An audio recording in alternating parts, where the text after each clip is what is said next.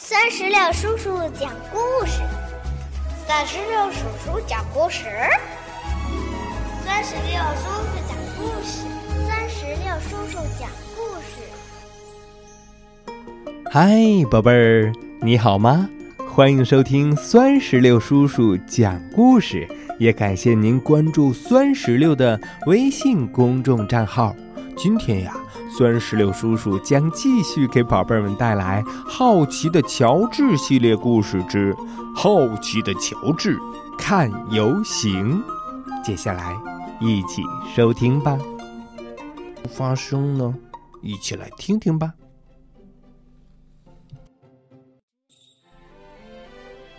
乔治是一只可爱的小猴子，他总是对什么都很好奇。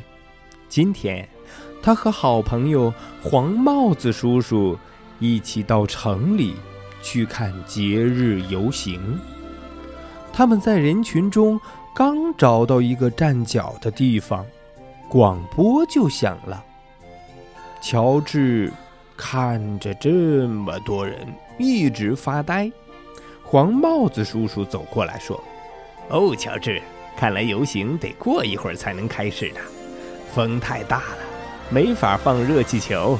我们先去百货商店里等着吧。乔治和黄帽子叔叔在商店里闲逛，他们等着风变小。突然，一个奇怪的东西吸引了乔治。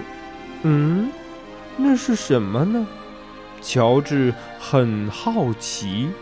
可是，当他从窗户往外看时，奇怪的东西不见了，出现在眼前的是游行队伍、彩车、小丑、表演杂技的人、排列整齐的乐队，还有一只大象在吃着什么东西。这下，乔治也觉得饿了。吃过早饭已经有很长时间了，他想找点点心吃。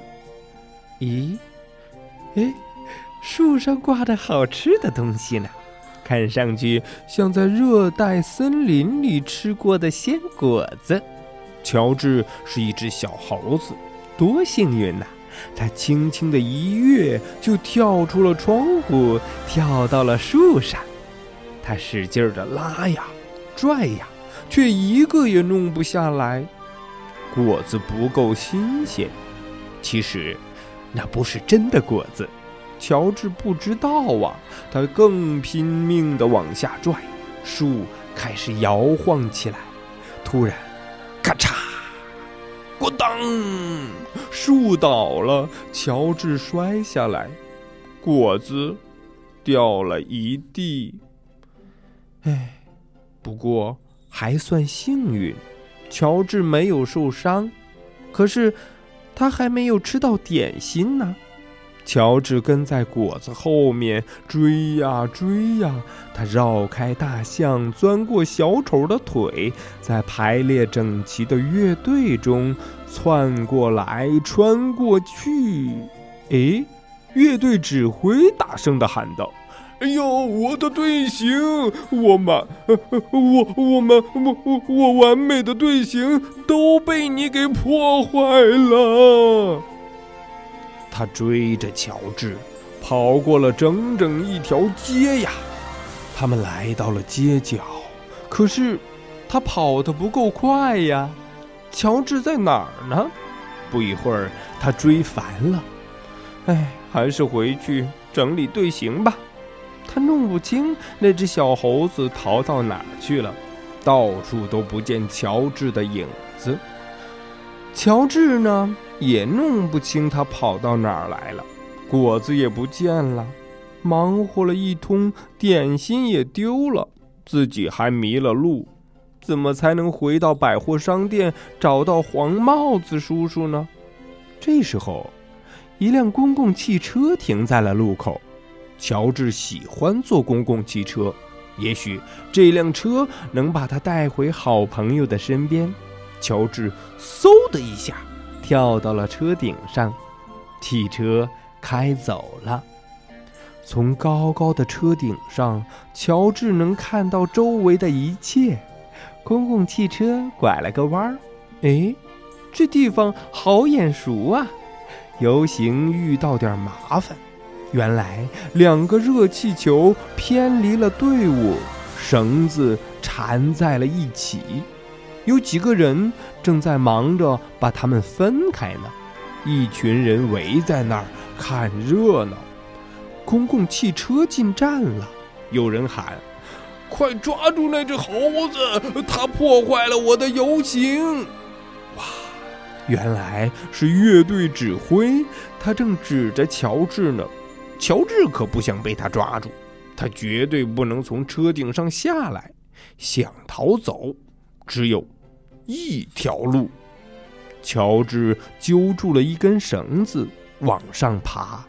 他爬呀爬，越爬越高，越爬越高。他有点害怕了，双手紧紧地抓住绳子。这时候，他听见有人在叫：“乔治！”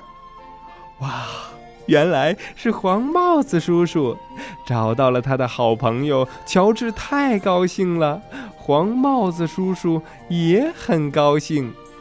乔治从一根绳子游到另一根绳子，现在呀，他觉得自己就像在热带森林里，从一根树藤荡到另一根树藤。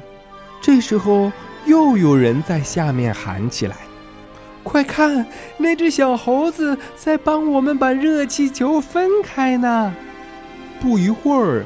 乔治稳稳地荡回了黄帽子叔叔的怀里，下面的人群欢呼起来，缠在一起的绳子终于被解开了。乔治和他的好朋友回到街上，这时候游行正好开始了。乐队指挥已经不生气了，因为乔治立了大功。市长也专门来找他。哦，乔治，听说你大闹游行队伍啊！哈哈哈，现在总算一切都正常了。你想坐我的车去游行吗？嗯，乔治当然愿意了。他坐在了市长的车里，热气球开始移动，音乐也奏起来了。乐队排列的整整齐齐，向前行进。哇哦，瞧，率领整个游行队伍的是好奇的乔治。宝贝儿，到这里，绘本故事《好奇的乔治看游行》就全部讲完了。如果你喜欢这个绘本故事，可以让爸爸妈妈扫描故事页面下方的团购二维码，这样啊，你就可以把这本书带回家了。接下来又到了我们的留言点赞赠绘本的环节了。今天的问题有三个，第一个问题是，在生活中，爸爸妈妈都带你去过什么好玩的地方旅行呢？第二个问题是在所有好玩的地方中，让你最难忘的是哪一次呢？第三个问题是，为什么让你难忘呢？如果你想好了，那就赶紧让爸爸妈妈在留言区回答酸石榴叔叔这三个问题吧。留言后也千万别忘了让你的亲朋好友们为你。点赞哦！我们也将在所有留言当中选出点赞数最多的那位宝贝儿，把今天的这本《好奇的乔治看游行》送给他。那个人是你吗？更多精彩故事尽在酸石榴微信公众账号。